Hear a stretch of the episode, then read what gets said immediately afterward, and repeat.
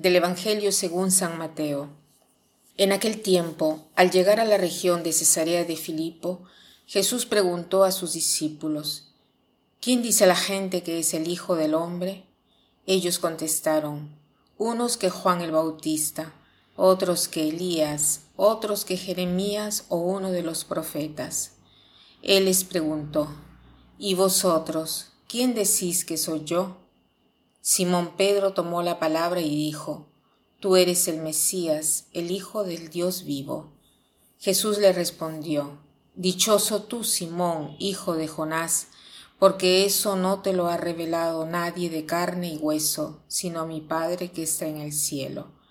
Ahora te digo yo, tú eres Pedro, y sobre esta piedra edificaré mi iglesia, y el poder del infierno no la derrotará.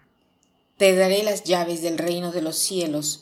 Lo que ates en la tierra quedará atado en el cielo, y lo que desates en la tierra quedará desatado en el cielo. En este Evangelio Jesús quiere hacernos ver que quién es Él para sus amigos. Y para llegar em, a hacerles comprender esto, comienza a preguntarles, ¿y ustedes quién dicen que soy yo? ¿no? La gente qué cosa dice de mí, les dice Jesús a sus discípulos. Pero todo esto para qué? Para llegar al corazón de las personas. A mí me importa lo que ustedes opinan, no lo que dicen los demás. Y esto nos pregunta hoy a nosotros, ustedes, ¿quién dicen que soy yo? O sea, ¿quién soy yo para ti en tu vida? Y Pedro responde tú eres Cristo, el Hijo del Dios viviente.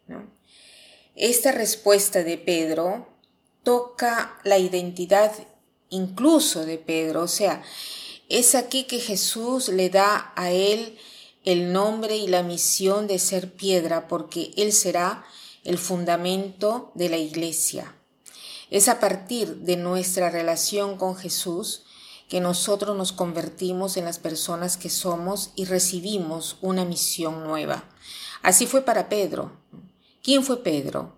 No fue la persona que nosotros hubiéramos escogido para hacer la roca, para construir la iglesia, no creo. Pedro fue un hombre impulsivo, Recordemos que apenas ve a Jesús, deja todo, deja la barca, deja las redes, deja los peces, no le importaba que, que, estaba sucio, dejó su esposa y después sigue a Jesús. Impulsivo también cuando ve a Jesús resucitado siempre en la ribera del mar.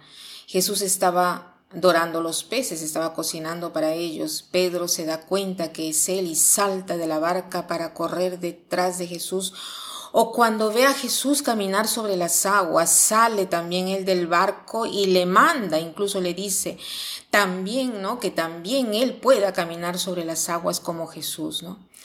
Vemos entonces un Pedro muy impulsivo que de repente no sabe prever las consecuencias de sus acciones, pero ¿qué hace? Va, obra. ¿Por qué? Porque lo empuja un grandísimo amor, su amor por Jesús.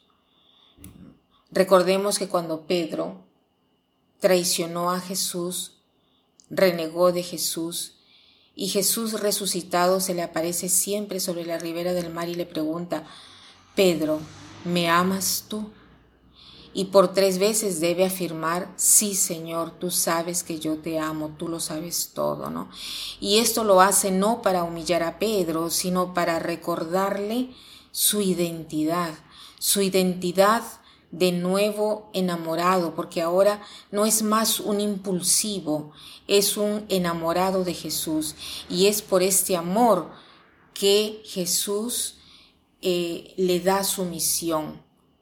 Porque Pedro eh, no ha sabido decir quién era Jesús por mérito suyo, no es que porque él era Pedro o por el hombre que era, no, eh, porque pensaba más que los demás, él dice quién era Jesús, no, ¿no? Porque Jesús mismo dice, ni la carne ni hueso, ¿no? Eh, te ha hecho revelar tal cosa, sino porque mi Padre te lo ha revelado.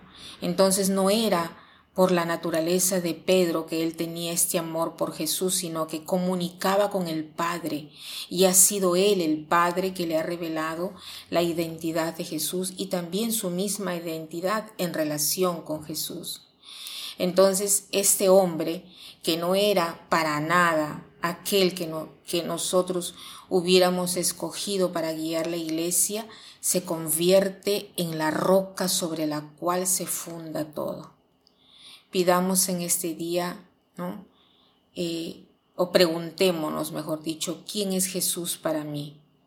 Y pidamos al Padre, ¿no? Eh, y preguntémosle a Él, ¿quién es Jesús para mí? Y de ahí, ¿cuál es mi misión en la iglesia? ¿Cuál de mis características tú quieres transformar y potenciar para servirte mejor? para amarte, mi querido Jesús.